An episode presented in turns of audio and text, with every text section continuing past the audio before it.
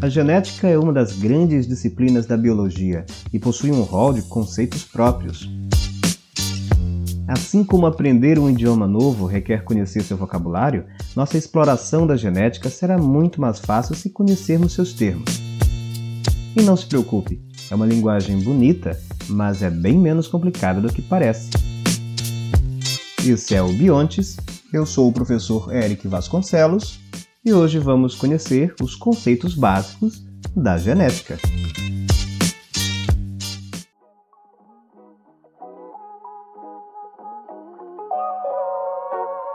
Então, a primeira lei de Mendel postula que os fatores se segregam na formação dos gametas. Mas em 1866 não existiu o conhecimento de biologia celular que nós temos hoje. Mendel, apoiado apenas no comportamento das características hereditárias, a partir dos seus estudos com ervilhas, deduziu conceitos relacionados à meiose bem antes da descoberta dos cromossomos e das divisões celulares. Mas vamos à nossa lista de termos. Alelos e dominância. Os fatores mendelianos atualmente são denominados alelos. Alelos são versões diferentes de um gene. Por exemplo, quando falamos do gene que codifica a característica altura da planta em ervilhas, temos um alelo que faz as plantas serem altas e outro alelo que as fazem ser baixas. Para o gene que define a cor da vagem da ervilha, temos um alelo para verde e outro para amarelo. Para o gene da característica polidactilia, que é a presença de dedos extras, temos um alelo para o número normal de dedos e outro para dedos a mais. Na herança mendeliana, um desses alelos será dominante e o outro será recessivo. Você lembra que os fatores estão em dupla? Um herdado do pai e o outro da mãe?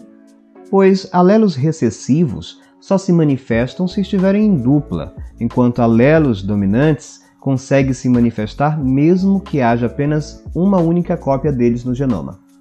Nos nossos exemplos, plantas baixas são recessivas, o que quer dizer que uma planta só será baixa se tiver os dois alelos recessivos, pois esta é a única forma de uma característica recessiva se manifestar no indivíduo. Plantas altas são dominantes, o que quer dizer que seus alelos podem ser ambos dominantes, mas também podem ser diferentes, um dominante e um recessivo, já que o alelo dominante sempre impõe sua característica sobre o recessivo no indivíduo. Assim como falamos de alelos, podemos falar das características que eles codificam. Dessa forma, podemos dizer que a característica cor verde para as vagens de ervilha é dominante, enquanto a cor amarela para essa característica é recessiva, e que a polidactilia é uma característica dominante, enquanto o número normal de dedos é recessivo. Ou seja, se houver uma cópia que seja do gene alelo para a polidactilia, seja ela recebida do pai ou da mãe, o indivíduo apresentará polidactilia, já que essa característica é definida por um alelo dominante. Genes, homozigose e heterozigose. Genes são segmentos de DNA presentes nos cromossomos e que codificam um produto funcional, este produto pode ser uma proteína ou RNA. No núcleo de cada uma de nossas células, por exemplo, há 23 tipos de cromossomos, cada um com milhares de genes, totalizando os mais de 20 mil genes que nós temos em cada célula.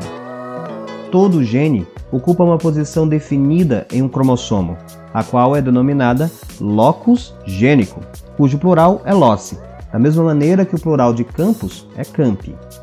O locus funciona como se fosse o endereço do gene no seu cromossomo. Representamos genes por meio de letras e seus alelos como variações da letra do gene. Assim, para um gene qualquer A, podemos ter variações, ou seja, alelos como azão, Ozinho, a linha, a duas linhas. Para um outro gene B, temos alelos Bzão, Bzinho e assim por diante.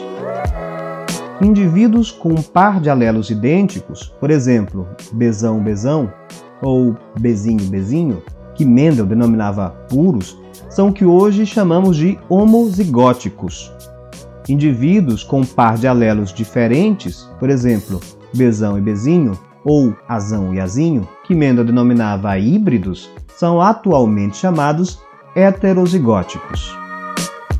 Então veja, você pode até dizer que o indivíduo é homozigoto dominante.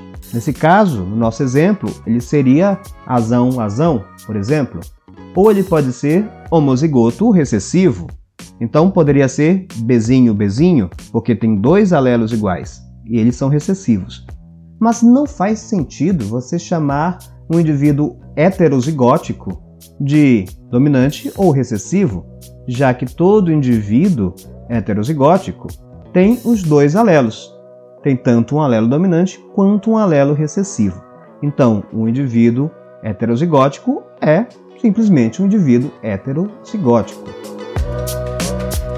A separação desse par de alelos na formação dos gametas ocorre por conta da meiose. Indivíduos homozigóticos ou homozigotos como tem apenas um único tipo de alelo, só podem gerar um tipo de gameta. Indivíduos heterozigóticos ou heterozigotos, como têm dois alelos diferentes, geram dois gametas diferentes. Os genes controlam a síntese de proteínas por meio de mensagens genéticas na forma de RNA mensageiro. A informação hereditária flui do DNA para o RNA e do RNA para a proteína.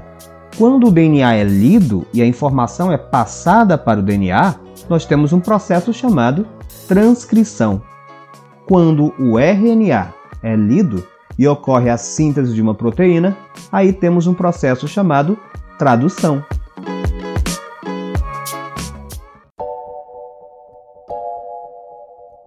Genótipo e fenótipo o conjunto de genes de um indivíduo constitui seu genótipo. O genótipo não muda ao longo da vida. Já o conjunto de características observáveis de um ser vivo é o que chamamos de fenótipo. Essas características podem ser físicas, mas também bioquímicas, comportamentais ou até psicológicas, e resultam da expressão do genótipo e da influência do meio. É por isso que às vezes se diz que o fenótipo é igual ao genótipo mais o meio. Dois indivíduos com genótipos idênticos podem apresentar diferenças no fenótipo. Gêmeos idênticos, por exemplo, podem ter pele de tonalidades diferentes, dependendo do tempo de exposição ao sol. Cromossomos são estruturas encontradas no núcleo das células, constituídas por DNA associado a moléculas proteicas, contendo grande número de genes dispostos linearmente.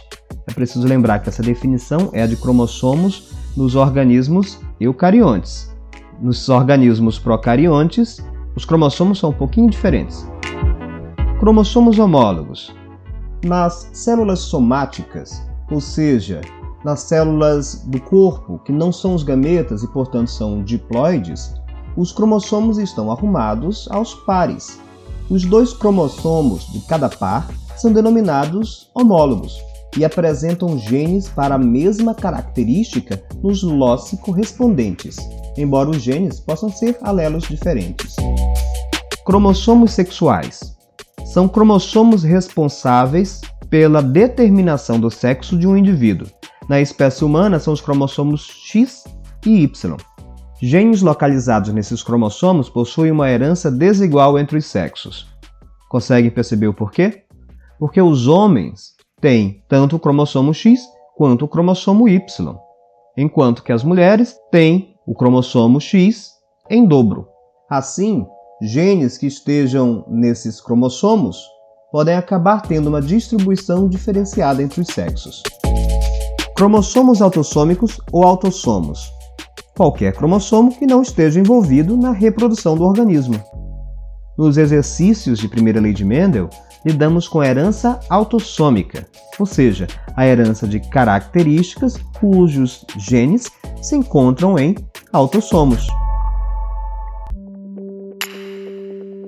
Com essa revisão básica, você já está apto a desbravar os caminhos da genética, uma disciplina que nos permite conhecer e até manipular a herança de características, realizar testes de paternidade, identificação de suspeitos, produção de organismos mais resistentes e mais produtivos, identificação precoce e tratamento de doenças, entre muitas outras aplicações que vemos todos os dias na mídia.